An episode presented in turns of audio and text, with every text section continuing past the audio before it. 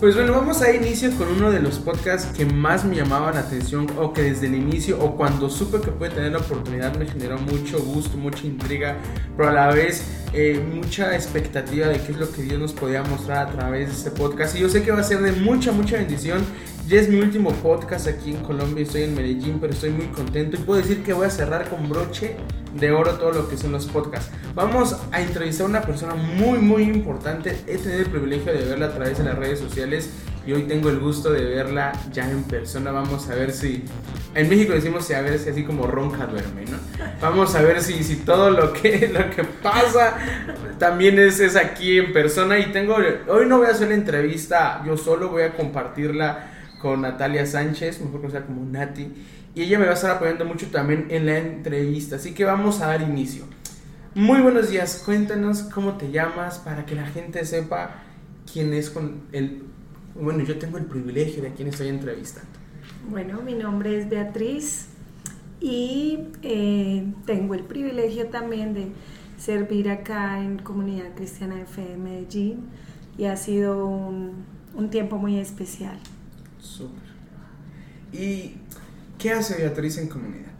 Bueno, sirvo como eh, líder, ahorita estoy en el equipo pastoral, tenemos el privilegio de, de, ser pastores de los grupos, de todo el proceso de formación de la iglesia y bueno, ha sido un trayecto bien especial, pero que nos ha enriquecido muchísimo todo este tiempo. Eh, hace como, pues en la iglesia como tal llevamos 15 años, pero en Siendo pastores, eh, estamos hace siete años más o menos. Siete años. Mm. Ah, una labor muy linda, muy complicada, ¿será? No, no, no me ha parecido nada complicado. O sea, lo veníamos haciendo desde que recibimos como esa luz, esa esperanza de vida.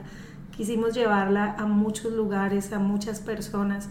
Y la verdad es que cuando nos reconocen, porque aún decía acá nuestro pastor Andrés, como no, no les estamos nombrando pastores, estamos reconociendo lo que ustedes ya están haciendo. Entonces, no ha sido complicado, ha sido, tal vez se ha acrecentado el servicio, tal vez se han añadido muchas más labores, pero ha sido todo un privilegio y un gozo hacerlo.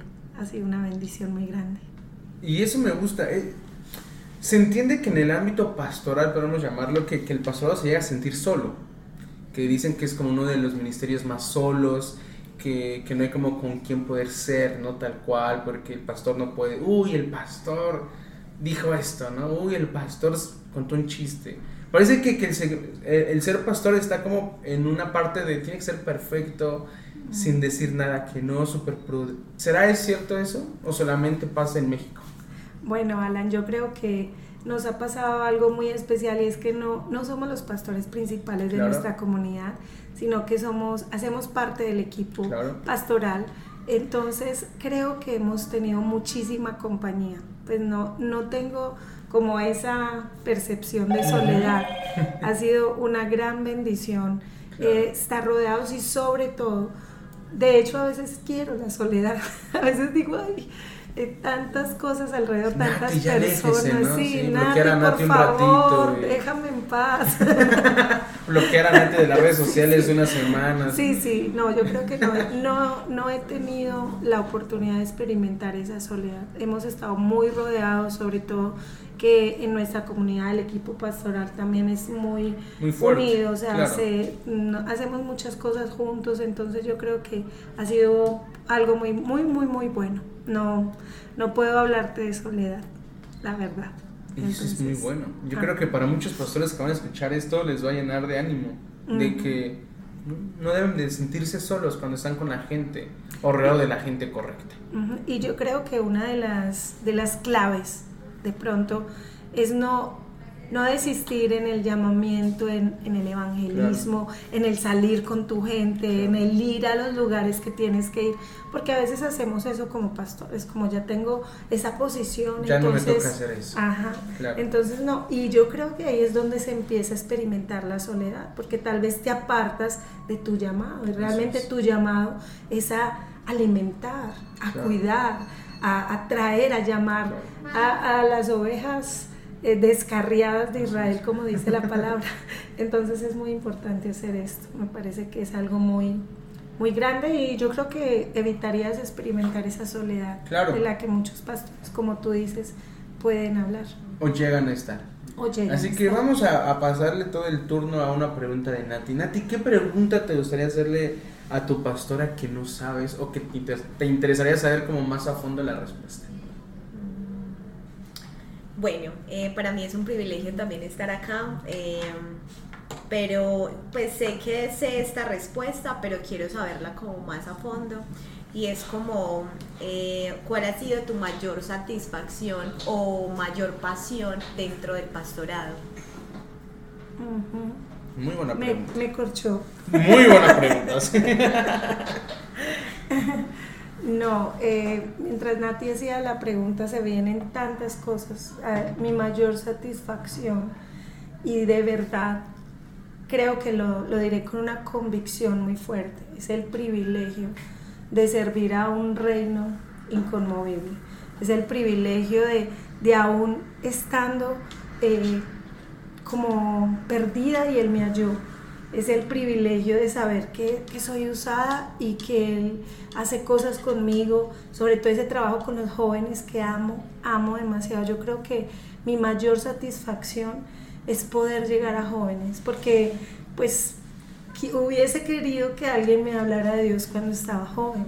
Entonces para mí en este momento trabajar con jóvenes, eh, ganar jóvenes es mi mayor satisfacción. Yo creo que eso lo puedo decir con una convicción tan grande que, bueno, es, es muy especial. Y aún Nati es muy joven.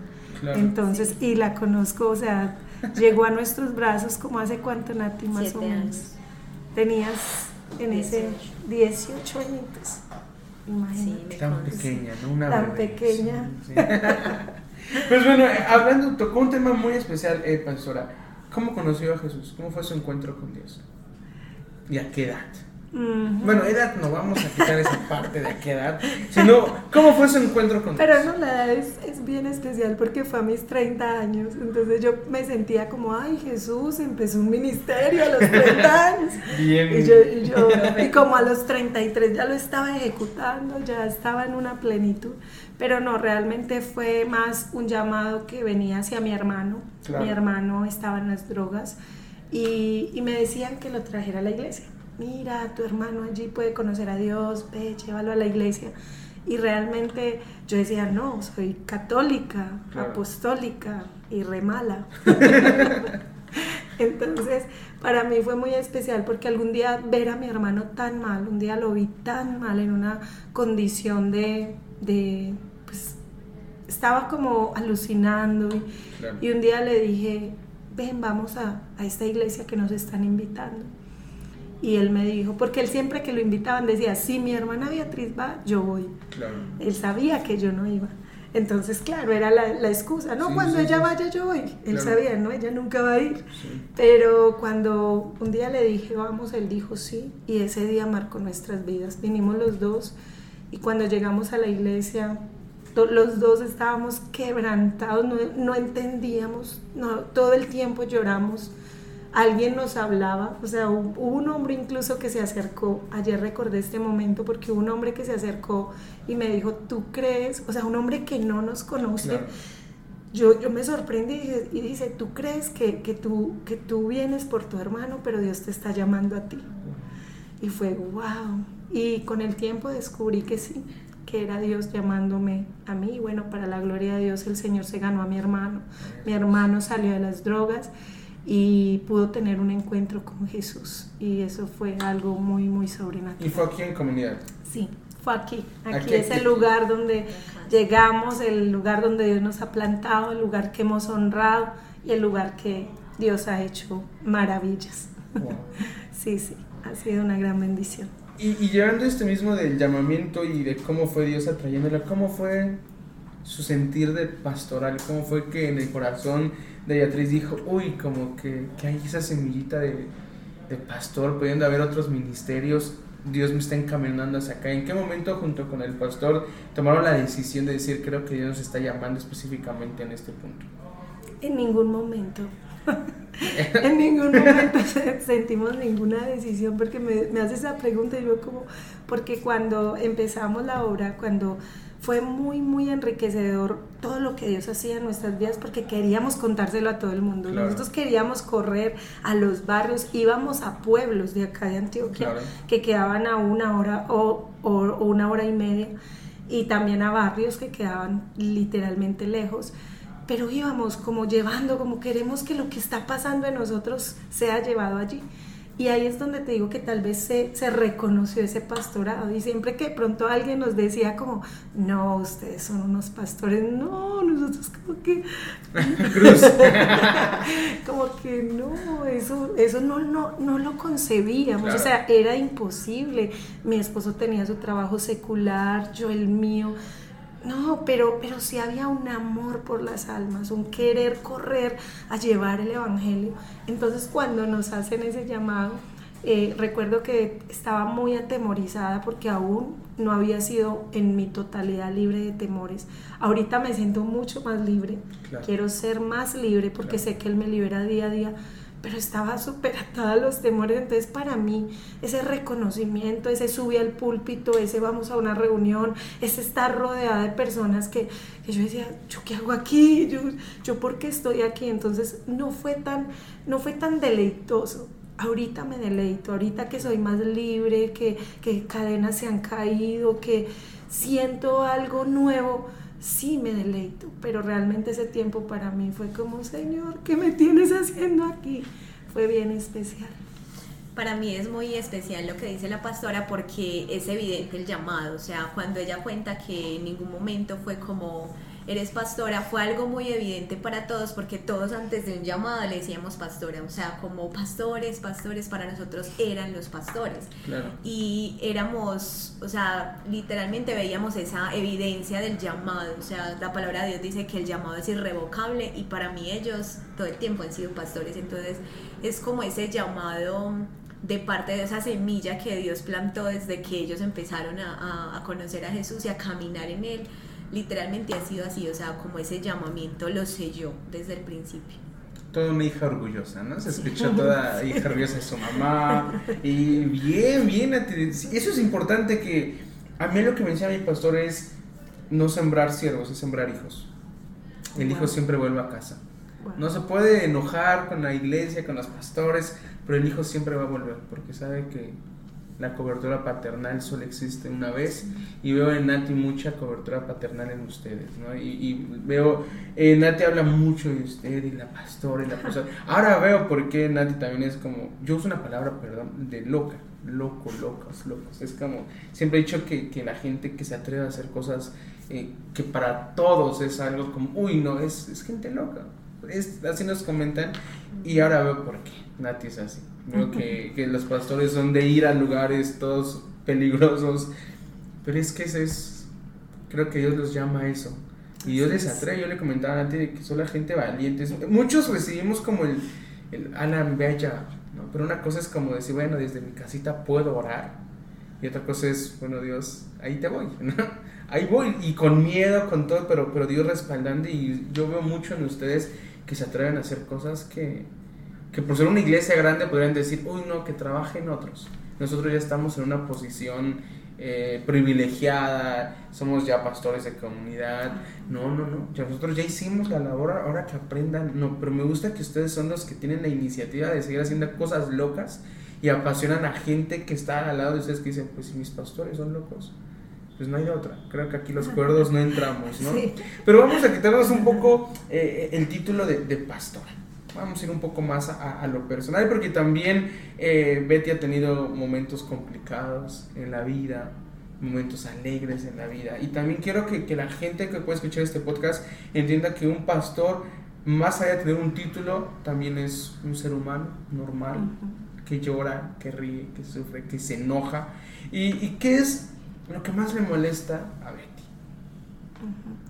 Creo que durante todo este tiempo me he conocido mucho o sea, cuando, cuando estamos en casita, eh, tú tienes eh, un destino, pero finalmente estás ejecutando, sales, trabajas, eh, haces lo, lo, de diario normal, es tu comodidad, tu zona de confort, pero cuando tú tienes un llamado de parte de Dios y cuando tú obedeces a ese llamado, es muy lindo saber que la primera alma que Él quiere conquistar es tu propia alma.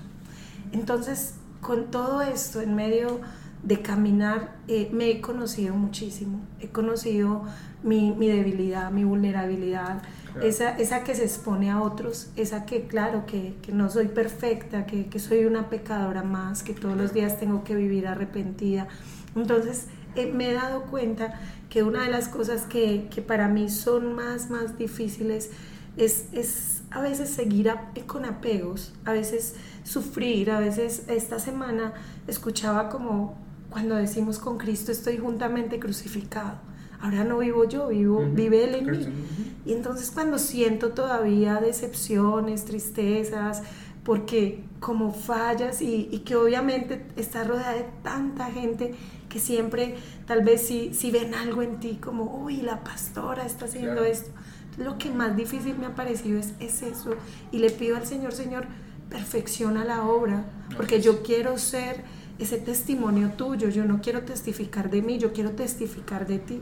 Entonces creo que lo que más difícil se me hace es, es esa crítica. Es Entonces yo le digo, Señor, hasta el momento he crecido y voy bien porque he aprendido que, que, de esto, de la crítica o de de pronto, aún de aquello que te aluda, o sea, muchas veces hay que, que, hay personas que te dicen, uy, no, tú eres maravillosa, también es como incómodo, porque realmente no es verdad. Somos muy imperfectos, ¿sí? pero Dios tiene como como ese, esa perfección de Él. Entonces yo lo que más anhelo es que vean a Jesús y de lo que más en el camino me, me, ha dolido es eso. O sea, yo le digo, Señor, yo quiero que tener esa unción donde, donde muchas cosas que tal vez duelen no me duelan. O sea, como me decía alguien esta semana, que un muerto no le duele nada. Y cuando estamos crucificados con Jesús, pues no debería dolernos nada.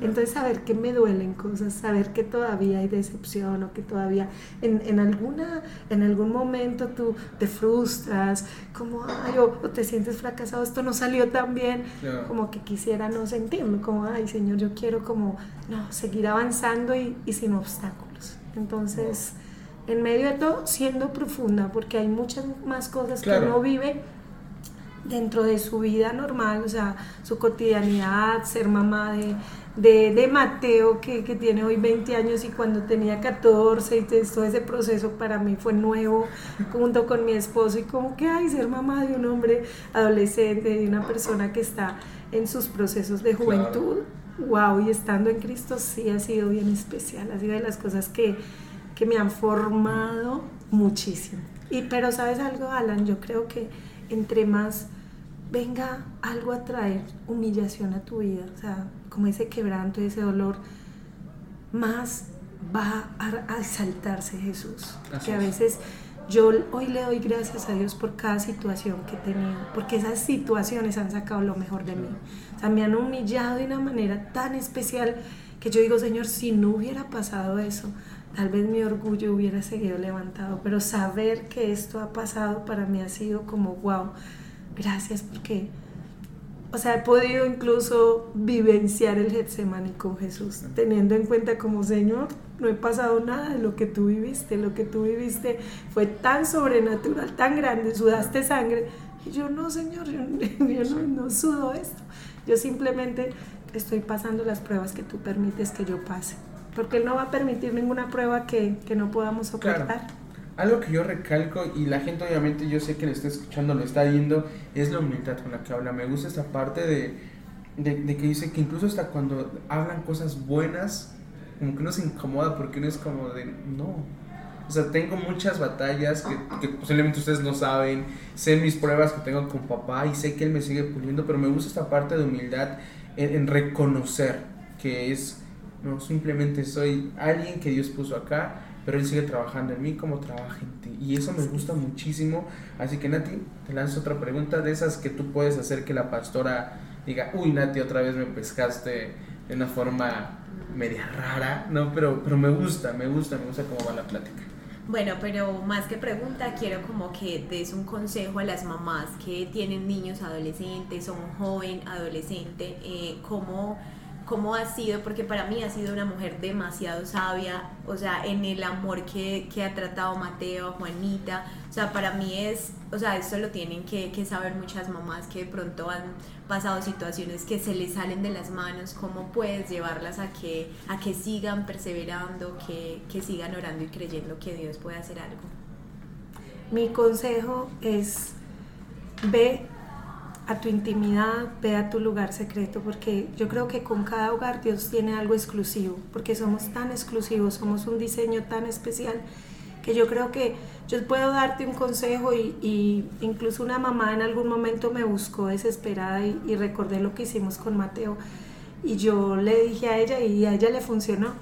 Y, y bueno, hoy en día aún estoy escribiendo un libro que se llama Operación Mateo porque para mí eh, los hijos y aún todas las personas que Dios pone a nuestro alrededor necesitan operaciones, así como dice mm. en Corintios, como que eh, Dios es un Dios que, que, tiene operaciones, o sea, el Espíritu Santo, las operaciones de Él son todas tan especiales. Pero yo creo que lo más importante es ir a la intimidad y descubrir que, cómo Dios quiere que tú trates a tu hijo.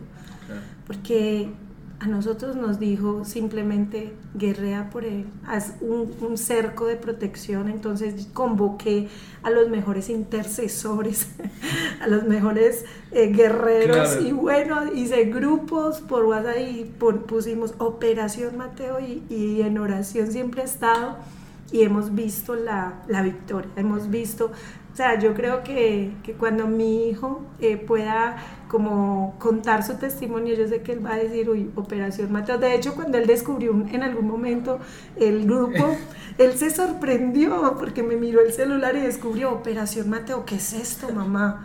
¿Qué estás haciendo? Y empezó a leer y literal se quebrantó.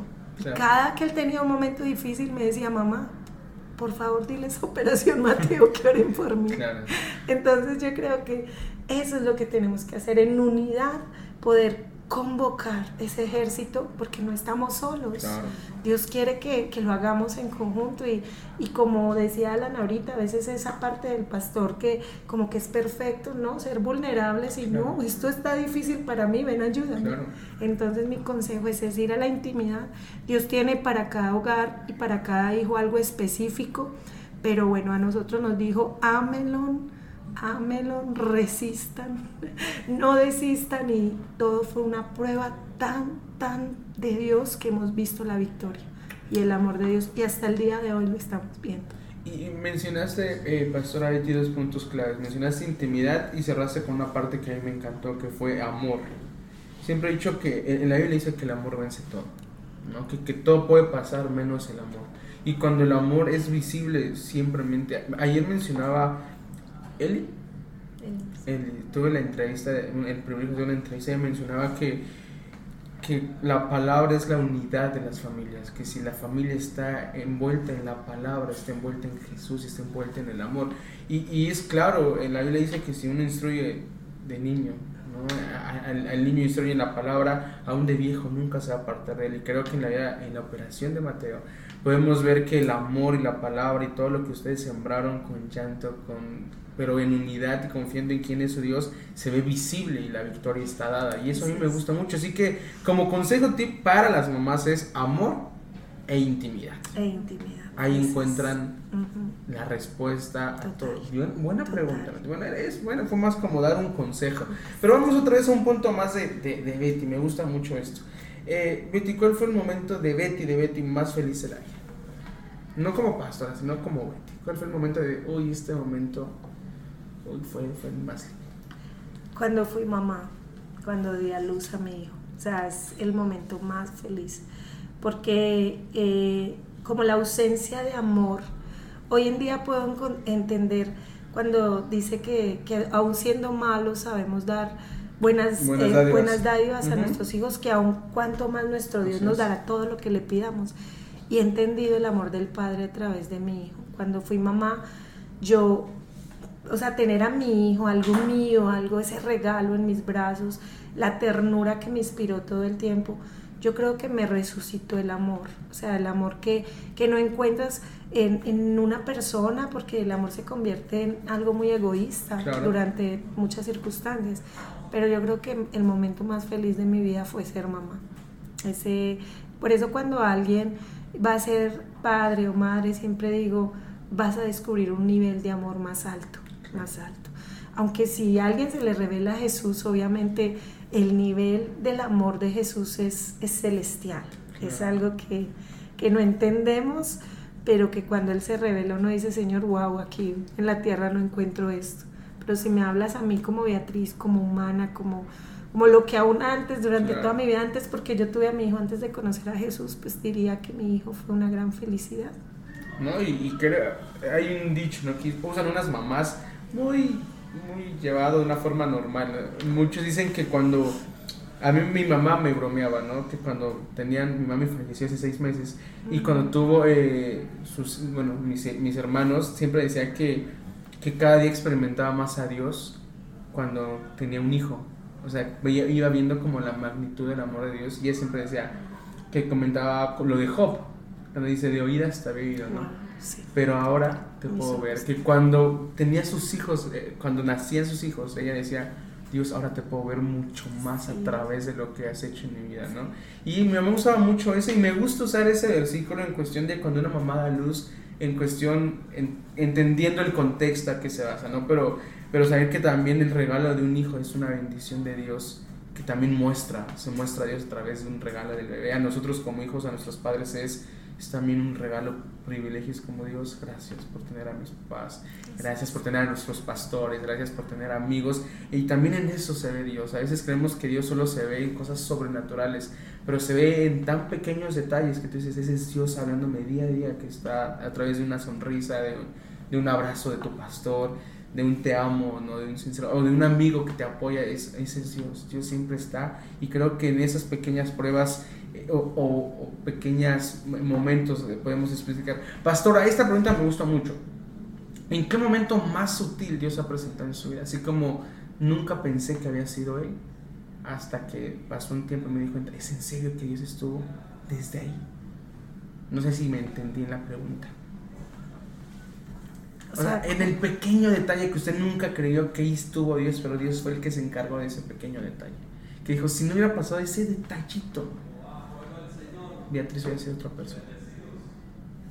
Pues eh, vi cuando Jesús me llamó, vi mi vida como que recorría toda mi vida y veía a Jesús desde, desde niña, siempre, en todo momento lo vi, aún cuando entré a estudiar en un colegio de monjas, en el Teresiano de acá de, de Medellín. Yo recuerdo que me encantaba la clase de música y las canciones pues todas eran canciones a Dios y yo me llevaba el cuaderno para mi casa y cuando estaba haciendo algún oficio en mi casa, algo, siempre abría el cuaderno y yo cantaba todo el tiempo. Y desde esas cositas yo veía a Jesús. O sea, hubo un momento también en el colegio, yo cambié de colegio y me echaron del colegio. ¿No sabías mi disciplina no era la mejor. y entonces mm, eh, fui a otro colegio y recuerdo que llegaron unas misioneras Mm, invitaron a todo, el colegio era mañana, tarde y anexo, o sea que había otro más. Y a todos los invitaron a un encuentro nacional de jóvenes. Y recuerdo que de todo el mundo fui yo. Solo Dios fue a convocar todo un colegio para sacarme a mí a ese encuentro. Y yo tenía como 15, 16 años. Y recuerdo que, que yo dije, no, yo quiero ir a esto. Y cuando yo subí a ese bus, yo decía, ¿yo qué hago aquí? ¿Qué es esto? Pero ahí aún veía como el Señor estaba llamándome. Y creo, creo que mi primer encuentro con Dios fue en ese lugar. Cuando llegamos a ese lugar, a pesar que eran misas, pues, o sea, lo hacían, eh, Era, era católico, pero yo recuerdo que yo me sentaba y veía el paisaje y yo tenía un quebrantamiento. Entonces creo, Alan, que el Señor ha sido tan sutil conmigo en cosas que parecen como pequeñas que yo digo, ay, yo pensé que no estabas y siempre estabas.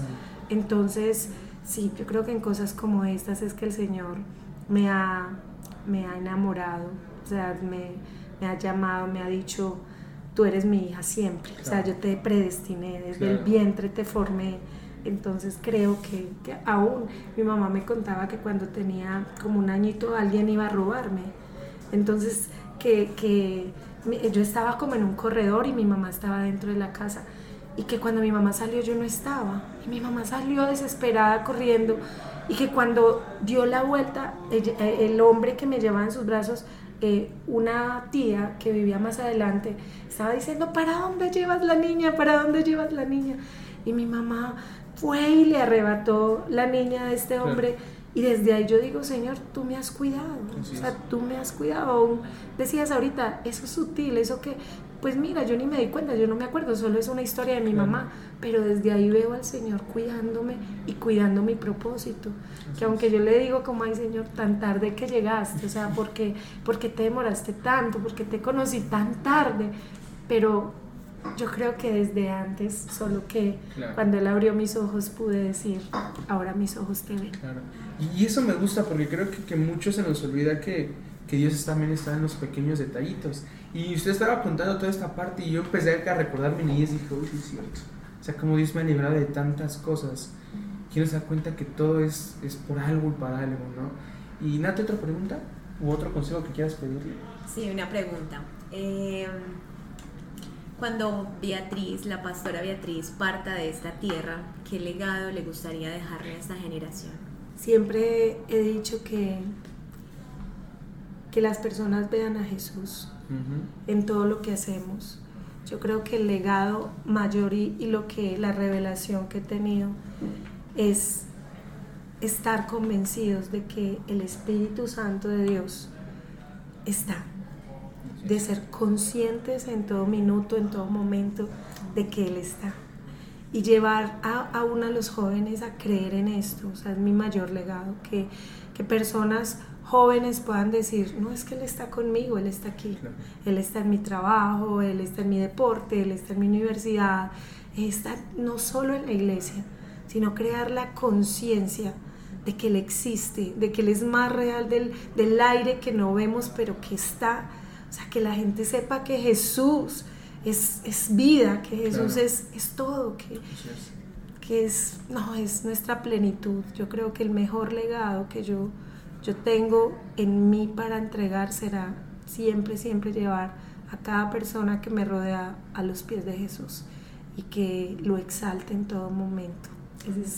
me gusta mucho eso, es como que, cuando la pastora aparta pueda dejar un legado de, paternidad, que, que, entiendan todos que hay un padre que los ama, un padre que los cuida, un padre que está al pendiente de ellos. Y eso me gusta mucho, porque mucha gente siempre es como que me conozcan por haber hecho esto, ¿no? O, no, pero me gusta esta parte de, lo único que le interesa es que vean a Jesús, que una paternidad de Él, que a mí ni me vean, que vean que Él fue el que hizo absolutamente todo. Pastora, si no hubiera tenido este llamado pastoral, qué le hubiera gustado servir en la congregación? No, en alabanza, no, en audio, ¿en qué le hubiera gustado servir? Mira que cuando estaba, eh, estuve en el coro católico y cuando llegué acá a la iglesia, mi hermano eh, me decía, como no vas a entrar a la alabanza, yo no, yo lo alabaré desde aquí, desde este lugar. Y literal era así, porque cuando eh, pude tener la oportunidad de estar en coros, me gustaba y, era una pasión. Pero no, el Señor me, me, daba como otros llamados. Y pues yo creo que lo que estoy haciendo es como lo que el Señor me ha puesto. Me encanta la comunicación social, eh, la comunicación organizacional. Me gusta muchísimo toda esta parte, o sea, eh, poder, lo que tú haces, a mí también me, siempre soñé estudiar comunicación social.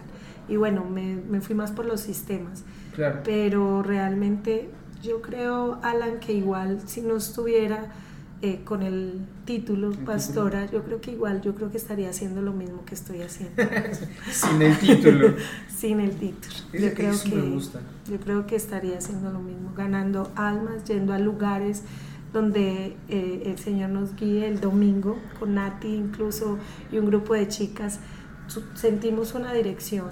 Eh, ¿Te puedo contar? Con gusto. Sí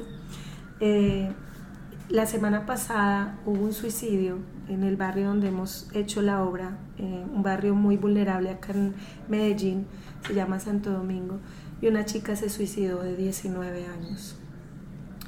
Y no la conocimos, no conocemos su familia, pero durante, eso fue el miércoles y durante esos como jueves, viernes, sábado, el Señor me decía, Beatriz, ve, busca a su familia, oren por ellos. Y fue tan, tan, como tan fuerte lo que él ponía, porque él me decía, como cristianos, ¿qué estamos haciendo? Sentir lástima o pasión. Porque cuando tú sientes lástima, tú de lejos dices, qué pesar, voy a orar por ellos. Pero la pasión y la compasión te van a llevar a hacer algo más. Y pudimos ir, pudimos ir y fue muy especial porque en el camino, o sea, caminando estos, estas calles de este barrio, veíamos la dirección de Dios.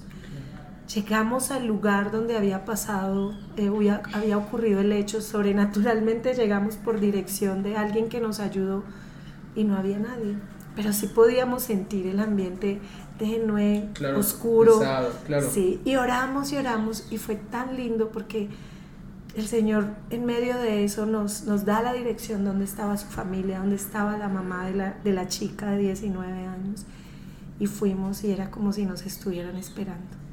O sea, pasaron tantas cosas, Alan, que yo creo que desde ese día incluso estábamos hablando con Nati y las mujeres que fuimos, otras siete chicas, que es como si nuestra vida hubiera partido en dos, o sea, es como si hubiéramos vivido algo nuevo, algo mayor, algo, algo a un nivel celestial, ver el amor del Padre por esta familia. Cuando llegamos a esta casa, su mamá súper joven, súper linda, y cuando nos recibe le decimos, nosotros venimos a orar por ti, nosotros sabemos lo que ha pasado y queremos orar por ti y darte un abrazo de parte del Espíritu Santo. Ella inmediatamente dice, entren, entren por favor a mi casa. Y nos cuenta la historia, que no era nada agradable, pero vimos el plan de Dios para esta familia. Pudimos abrazarles, orar por ellos y decirles, Jesús también está triste con lo que acaba de pasar. Pero Él les levanta y les ama y Él quita todo espíritu de muerte en el nombre de Jesús de la vida de ustedes todo lo que se movió para muerte, hoy el Señor lo cambia para vida, porque sus planes son de vida. Entonces fue algo tan hermoso, Alan, de verdad que vivir estas experiencias, yo las quiero, yo le digo al Señor, Señor, yo quiero esto, yo quiero tu sensibilidad, yo quiero tu dirección, yo quiero ir a donde tú vayas, yo, yo no quiero decir como, ay, qué pena, es que no les conocemos, es que y están pasando un momento, tenemos que ser prudentes. No, yo creo que el Señor dice, no, no hay prudencia en el cielo, en el cielo hay sabiduría y viene de mi parte, hagan lo que tienen que hacer. Entonces fue algo muy especial y muy lindo que hasta el día de hoy estoy súper quebrantada en mi corazón con todo lo que pasó y lo que pudimos ver. ¿Y, tienen contacto con esta familia? Sí, sí, tenemos contacto con ellos. Tenemos en este momento, pues ella nos pudo dar su teléfono. ayer incluso en la hora de orar de acá de nuestra iglesia, ella no viene a nuestra iglesia, pero yo oré por ella en la hora de orar. Eh, la familia que yo mencioné que está ah. pasando por un momento difícil, Fabiola, sí, eh, se llama la mamá de la niña y oré por ellos levantándoles porque sé que están en el corazón de Dios. Y como hijos de Dios pues solo declarar la palabra, declarar vida hace que cosas sucedan y estamos creyendo por esta familia. Porque a veces la muerte como dice Juan 12 si el grano de trigo muere dará mucho fruto. Y, y a veces vemos la muerte como algo tan fuerte pero Dios está tal vez trayendo una vida un fruto a esta familia y yo lo creo yo lo creo para hoy. Me, gustó mucho esa parte de, compasión. A mí siempre me gusta dividir la palabra, ¿no? Porque siempre he dicho, cuando hagas. Eh, la compasión muchos la confunden con la parte. Ay, la palabra que dijo de. Lástima. No, pero la compasión es completamente diferente a la lástima. Y yo siempre le digo a, la conversión: es como, bueno, cuando tengan compasión, háganlo, háganlo con pasión porque cuando uno tiene compasión, tiene que hacerlo con pasión, con amor, con deseo. Y me gusta mucho, porque una de mis oraciones es mucho lo que, lo que usted comentaba, pastora, de, de yo quiero ver lo que tus ojos ven. ¿no? Y, y, mucha gente, cuando ve, dice, ah, caray, todo esto ve Dios. y porque yo estaba tan limitado a, a, ver cosas como de hay que ser prudentes, están pasando por un punto vulnerable. Y uno puede decir, es entendible, es claro, es entendible, ¿quién va a querer recibir a alguien? Pero cuando alguien ve los ojos, con los ojos de Dios y siente lo que el corazón siente, es como, es que Dios quiere estar ahí. ¿Y, quiénes son? Pues nosotros los que tenemos que estar ahí. Y verdad que eso es de admirar, pastora, eso es de honrar, eso es de, de, de de impresionar. Yo creo que en mi vida cuando me lo contó Nati ya también tenía el privilegio de que me había contado esta historia, pero no tan detallada en, en, algunos puntos, fue como, como brutal, o sea, fue como de, desde locos, fue desde locos, desde locos. le decía, le decía a Nati, digo, solo la, la gente valiente, entendida en quién es como identidad de hijo, se atreve a hacer lo que el padre hace. Y cuando el padre manda, el hijo obedece. El hijo no tiene que cuestionar, es como Dios, no, no es. Me cuesta, pero voy, Dios, me toca. Porque obviamente me cuentan que, que también hubo momentos, pues, complicados, momentos de miedo como, como humanos, es como de Dios. Pero saber que Dios siempre dijo, yo soy el que está acá, ustedes estén tranquilas y ver cómo Dios se manifestó de una forma brutal porque Él solamente quería mostrar amor, es lo que impacta. Yo siempre he dicho que el mundo está falta de amor, amor, amor. Los hijos manifestamos el amor de Dios, algo tiene que cambiar. Yo usted ayer mencionaba en la oración, pastora, que Medellín va a ser conocido no por todo lo negativo, sino por gente que mate está haciendo las cosas correctas. Y siempre he dicho que el amor es lo que transforma, pero el amor de Dios, no el amor del mundo. Así que, uy, pastora, sigamos hablando. Yo no tengo prisa, no sé si usted tiene prisa, yo tengo dos horas todavía más de entrevista.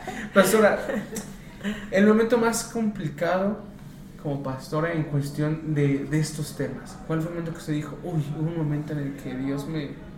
No, lloré, dije, Dios, ¿qué pasó? Sentí que no, no pasaron las cosas como te... Me explico esta parte como usted me llama de frustración de, Dios, ¿qué pasó?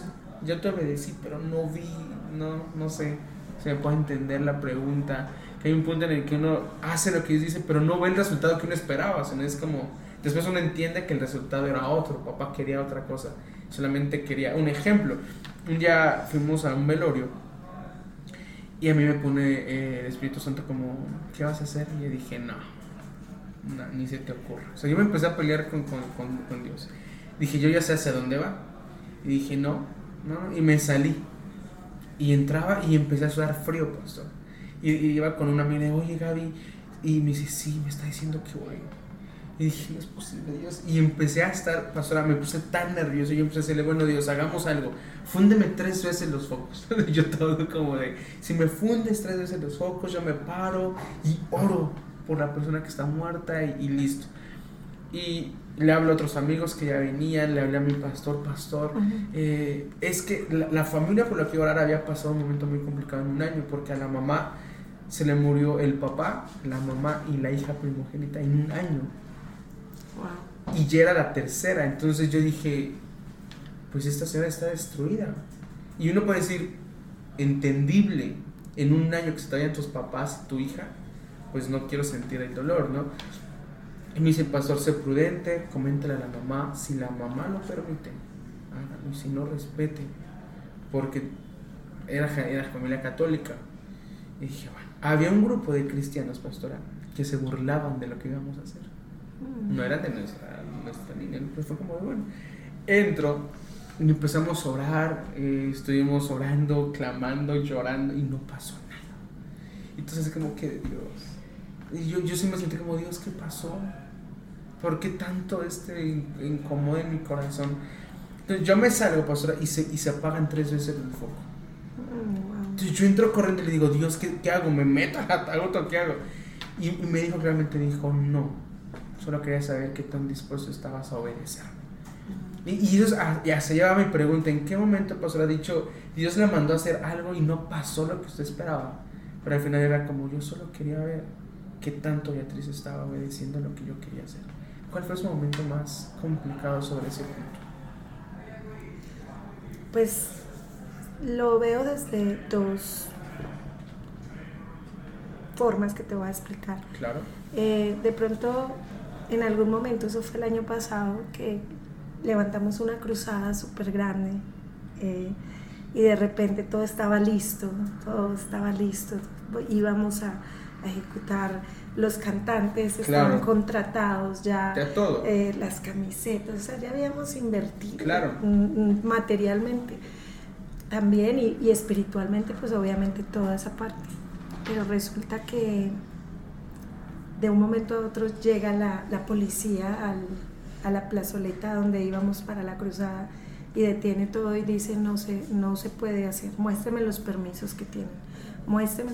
Y nosotros ya habíamos realizado varias cruzadas en el lugar, y, pero no llega este, para este tiempo esa, como ese inconveniente y, y mi esposo estaba al frente, entonces llega la noticia, nosotros estábamos orando, rodeando el lugar eh, en, en, otra, en una casa cerca entonces nos dicen que no, que definitivamente que la policía está diciendo que no, se cancela todo.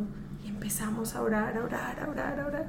Y yo decía, Señor, pero entonces, ¿por qué? Hasta aquí nos trajiste para esto. Y, y incluso nuestro pastor de acá de, de, comunidad iba a subir por primera vez y al lugar, o sea, nuestro pastor principal iba con el misionero que estaba incluso ayudándonos con toda la cruzada y que no, que, que entonces yo no, Señor, no podemos quedar avergonzados, Señor, ¿qué es esto? Porque esto eran llamadas, o sea, me fui hasta el lugar con temor y temblor y mi esposo estaba al frente con, con el teniente y, y, casi como llego rogándole, por favor, y sigue diciendo, no, no, no, no. Y bueno, entonces muchas personas como con influencia nos decían, espera que ya lo van a llamar ya llamamos a tal persona, ya, ya, ya van a organizar eso. Pero fueron como, yo creo que era como dos horas, ¿cierto, Nati? O sea, fue... dos horas. Sí, mucho, mucho. Y ya a punto de empezar, y de repente este señor dice como, no, la verdad, eh, bueno, van a estar hasta tal hora y no lo van a hacer como ustedes planearon, no me van a hacer escándalos, no van a y entonces, ah, bueno, el show de motos que tenía. O sea, ya había un programón y todo. Es que no, que no se podía lo de las motos, pero dejó lo más importante, dejó el mensaje. Eh, pudimos, igual los, los grupos cantaron, eh, y bueno, finalmente se dio. Pero sí fue un momento que yo preguntaba, ¿qué pasó? ¿Qué pasó? Lo que tú acabas de decir, fue muy, muy especial esa parte. Entonces, yo creo que mirándolo desde, desde ese punto a, nivel ministerial, ¿cierto? Pero también a nivel personal, también eh, con nuestro hijo, eh, vuelvo al tema porque fue de las cosas que he preguntado a Dios, aquí qué pasó. Claro. O sea, aquí qué pasó cuando tú nos llamaste, cuando tú nos has dado promesas, cuando, porque de pronto veo una dirección en Mateo diferente pero el Señor empezó a hablarme y a decirme, Beatriz, suéltalo, suéltalo, suéltalo. Y creo que hasta que no lo solté, porque era difícil, no, Señor, ¿cómo se suelta? ¿Cómo no? No podemos soltar a nuestro hijo.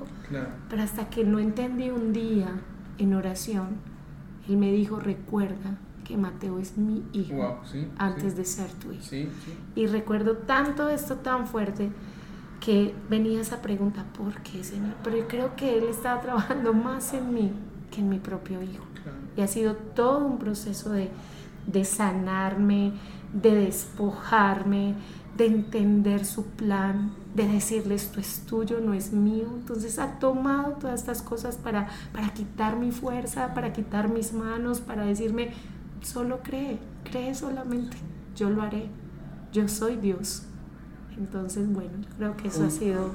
Pues no se tocó algo que en verdad Dios sabe quién es mentira, ¿no? Cuando uno de los días, ¿no? Cuando pues estaba en la casa, porque después de que mi mamá fallece a mí me operan para variar, ¿no? Entonces más encerrada en la casa. Yo estaba frustrado, ya era como Dios, ¿qué pasa? no, no era suficiente lo de mi mamá, el dolor de mi mamá como para que todavía me tengas encerrado sin poderme mover. Y, y en una caminadita que, que hice, pastora, Dios me dijo, Alan, lo mismo que le respondió al Mateo, le dijo, tu mamá antes de ser tu mamá es mi hija. Y me dijo, y cuando yo hablé, porque quería ver a mi hija, tu mamá obedeció. Y lloré en la calle, yo iba llorando, regresé y entendí. Y de ahí puso Dios una paz muy, muy linda en mi corazón. Y yo le dije a mi papá, le dije a mis hermanos como, papá, antes de ser tu esposa y antes de ser nuestra mamá es hija. Y la hija obedece. Y cuando a ti te diga, hijo, ven, tú tienes que obedecer. Aunque nos guste, aunque nos duela, aunque lloremos. Y es difícil entender esa parte, pero cuando Dios te dice, antes de ser esto es mía o mío, uno entiende como de Dios. Perdón. Perdóname, Señor, por tocar lo que es tuyo. Y uno es como, no está está bien. Y en verdad, pastora, desde ahí entró una paz muy fuerte en mi vida con respecto a, a, lo de mi mamá. Obviamente la extraño, lloro, es normal no, no tenerla. Claro. Pero yo ya sé, dije, no, no, no, el, el, jefe mandó y uno obedece, ¿no? Pero, pero tengo esa paz y, y, gracias a Dios esa misma palabra que Dios me dio a mi familia le ha sido también de paz. Es como de, a mis adultos le dije, abuelos, antes de ser su hija, es hija de un rey. Y como que respiraron, fue como que una palabra que a todos nos, nos puso como, como un manto de amor, como de tranquilos, yo tengo el propósito de todos. Ahora ya vamos a concluir. Uy, qué rápido se pasó esta hora. Y, pero Nati, otra pregunta antes de que yo cierre la pregunta. Eh, bueno, pues es evidente que la pastora es una mujer de intimidad, de una mujer de fe, una mujer que, que me ha retado pues como hija, como discípula. Eh, pero quiero que, que, esto quede aquí grabado y como una estrategia, o sea, cómo podemos escuchar la voz de Dios, porque muchos pueden decir, ay, qué chévere, escucharon la voz de Dios, fueron hacia ese lugar, pero cómo podemos dejar como mm, aquí que puedan decir, ella es una mujer de intimidad, pero cómo lo ha logrado, o sea, como un tip, como de intimidad. O sea, ¿cómo diferenciar el, la voz de Dios a tus propios deseos? Que digas, uy, ¿cómo sé que es Dios el que me está mandando a esos lugares o es mi, mi emoción? Ajá. Logras saber que es Dios cuando es tu amigo, cuando antes wow. de salir de tu casa has hablado con Él, cuando siempre pienso, si lo que estoy haciendo hoy viene en la base de que ya tuve un tiempo con Él, mis pensamientos se los adjudico a Él. Cuando no he podido pasar tiempo con Él, cuando por tiempos, por actividades no puedo, vienen pensamientos que, que yo los filtro y digo, bueno, esto es mío esto es tuyo, Señor. Esto claro. es mi emoción, esto...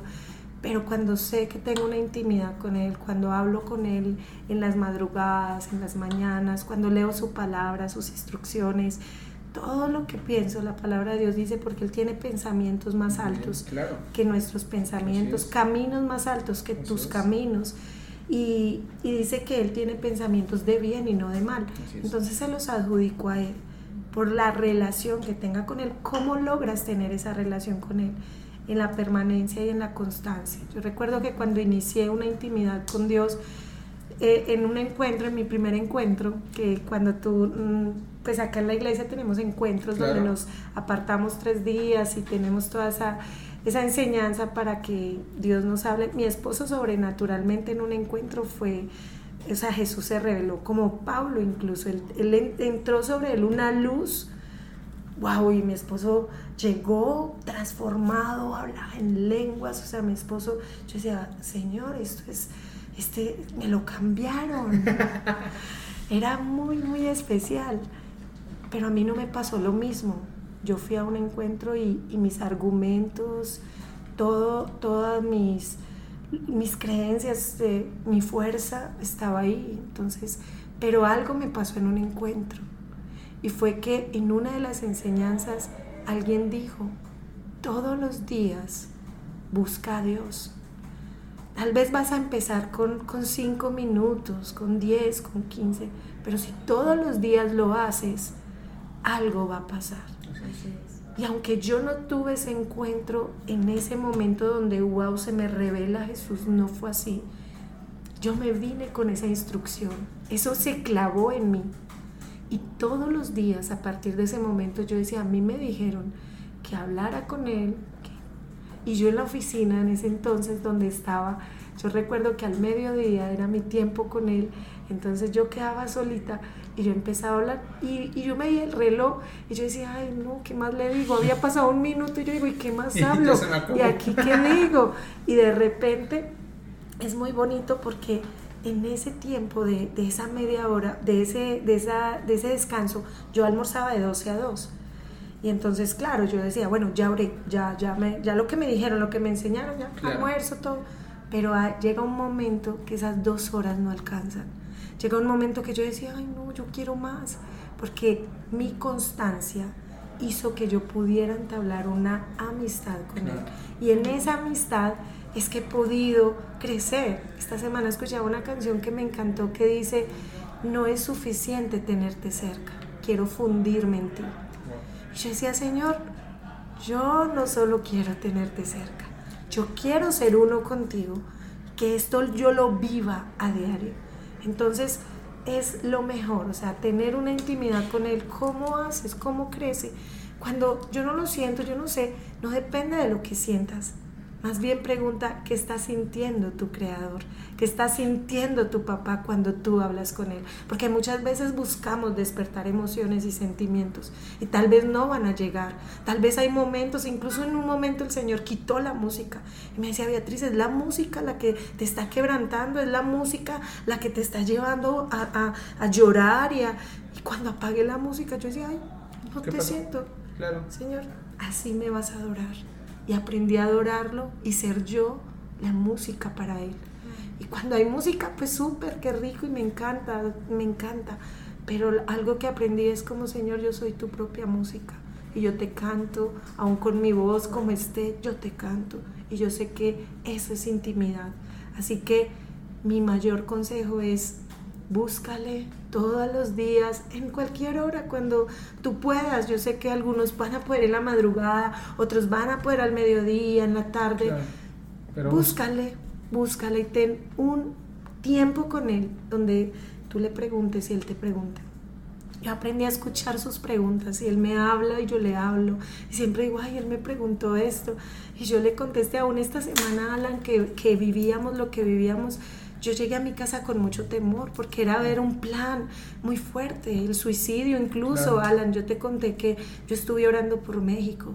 O sea, después de vivir esto, el Señor puso a México en mi corazón y yo empecé a orar por los índices de suicidio en esta nación. Y yo le decía al Señor, Señor, yo no sé, pero, pero hay una conexión y, y no sabía que tú eras de México. Y, me parecía impactante, pero algo en esa noche, cuando pasamos todo lo que vivimos siendo sensibles a la voz de Dios, es que venía una duda en mí y yo decía, Señor, esto sí es tuyo, yo porque tengo miedo, yo porque tengo que pasar esto, yo no tengo que vivir esto, ¿será que hice lo que no era? Señor, yo no tenía necesidad de pasar esta noche así, como tan, como viviendo ese momento. Y el Señor me dijo, no, es que no era tu necesidad, mm. era la necesidad de esta familia. No es tu confort, Claro, aunque ande en valle de sombra de muerte, porque la sombra de muerte va a quedar, pero no temas, porque yo estoy contigo. Y el Señor trajo esto a mí, yo dije, wow, Señor, gracias. Y esa es mi comunicación con Él. Siempre estoy en un constante decirle lo que siento, porque a Él no le puedo ocultar nada. A Él no le puedo decir, Señor, te amo, no, estoy súper bien. No le tengo que decir, tengo miedo, ayúdame. Y Él dice, mira Beatriz, aunque andes por valles de sombras que quieren venir, porque la muerte a veces es como esa sombra que queda. Pero el Señor dice, pero yo traigo la vida sobre la muerte, como Jesús. Jesús murió, pero resucitó. Y la muerte siempre va a traer vida y vida en abundancia. Por eso me encanta cuando, cuando Pablo dice, como para mí el morir es ganancia. Wow, eh, cerró súper fuerte y me encanta que haya cerrado. No, dijo muchas palabras que me. que, es como. de locos. Wow. Que, que ¿Sabías que? ¿Sabías que? ya ni sabías qué quiero preguntar ya. Siempre digo un sabías qué, pero, pero sería matar el ambiente que está por un sabías qué. Así que el sabías qué luego se los vamos a hacer. No, pastora, cerró súper fuerte este podcast. A mí me gustó mucho. Ya estaba a punto de sacar mi cuaderno, empezar a sacar apuntes. En verdad, me gusta, me gusta mucho. Eh, Dios es muy bueno conmigo también.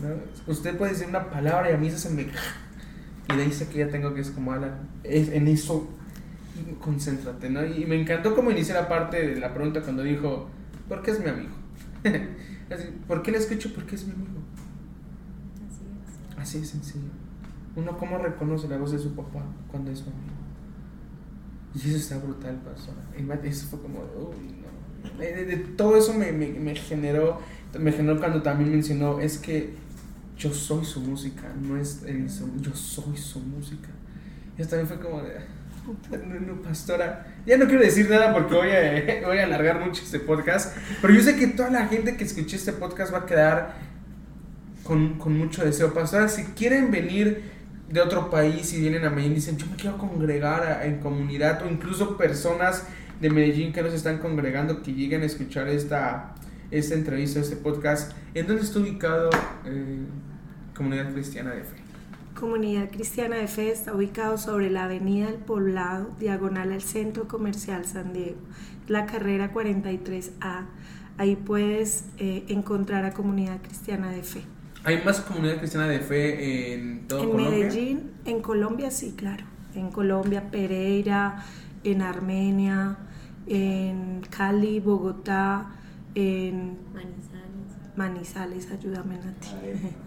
En Bello. Bello Eh, es, Antioquia, sí, claro. Eh, a nivel Colombia, mm, Y la sede principal encontrar. es. Esta, ¿en ¿dónde está? la sede principal, la mamá de Comunidad Cristiana de Fe es Cali. Misión Suramérica es la cobertura de todas las comunidades cristianas de fe.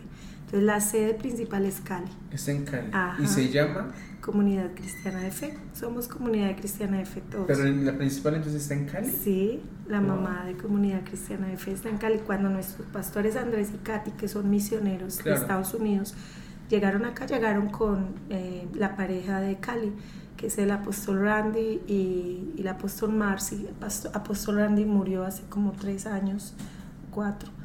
Y eh, ya quedó pues su, su esposa y hacen equipo con el pastor Andrés, la pastora Katy.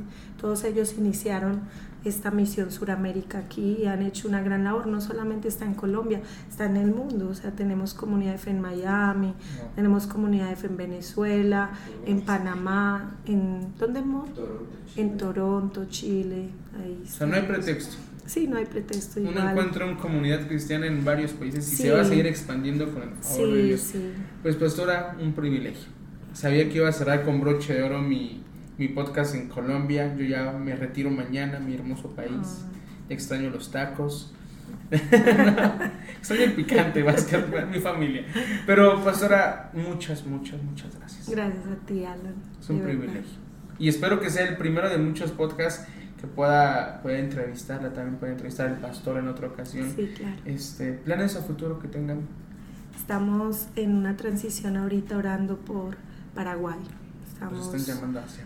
Sí, nos están llamando hacia Paraguay y pues bueno, estamos eh, orando, orando y diciendo, Señor, bueno, sí, si es de ti, Claro. eh, queremos, o sea, hay, hay un porcentaje bien alto, bien especial de que De que sí. puede ser que, que sí. A una comunidad, a una comunidad cristiana de fe Paraguay.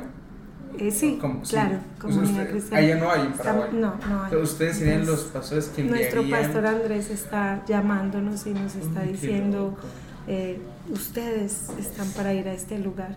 Entonces queremos arder. Ya, ya conocimos, ya fuimos, estuvimos por un mes allí. Y aparte es caliente Paraguay. ¿no? Bien caliente. A ver, literalmente. Bien ¿no? caliente. Entonces, bueno, ora por nosotros también. Alan. Yo tendré que ir a. Paraguay a entrevistarlos. Sí, sí. Yo, yo no es problema. Así que, pues muchísimas gracias. Así concluimos mi último podcast en Colombia con la pastora Beatriz. Yo sé que va a ser de bendición. Eh, pastora, ¿tiene redes sociales? Si la quieren seguir por ahí, si un día quieren una mamá pedirle un consejo de, yo escuché cómo hago Operación Santiago porque ya no sé qué hacer. Este, ¿Tienen redes sociales que se puedan contactar con usted? Tengo mi red social en Facebook, es Beatriz Ocampo, me pueden buscar como Beatriz Ocampo. Instagram, Nati, ¿conoces mi red social de Instagram? Está como Beatriz Ocampo. Ah, no es BMG, no BMJ 32000. Sencillo, ¿no? BMJ 32000.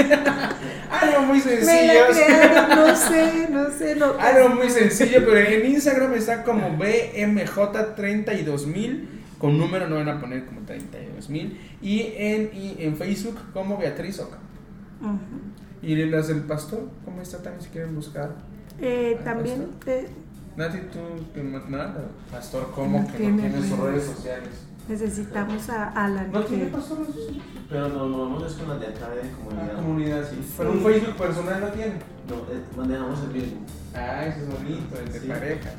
Pero salió como Beatriz, ¿no? Sí. La verdad es que, la verdad, Alan, es que no, No son somos tanto muy de la. Tienen a su equipo que, que sí, trabaja ellos, en no, ellos sí son en las redes mucho, Sí. o sea, la verdad es esa. Sí hemos tenido como un llamado a hacerlo. Claro. Pero entonces así la encuentran Beatriz Ocampo en Facebook, BMJ32000 en Instagram. Cualquier comentario de este podcast, la pastora es brutal, es una tesa, como dirían acá. Así que, pues Dios los bendiga. Nos vemos, ya son las 11.05 de la mañana en Medellín, Colombia. Que Dios los bendiga y compartan todo este podcast cuando salga.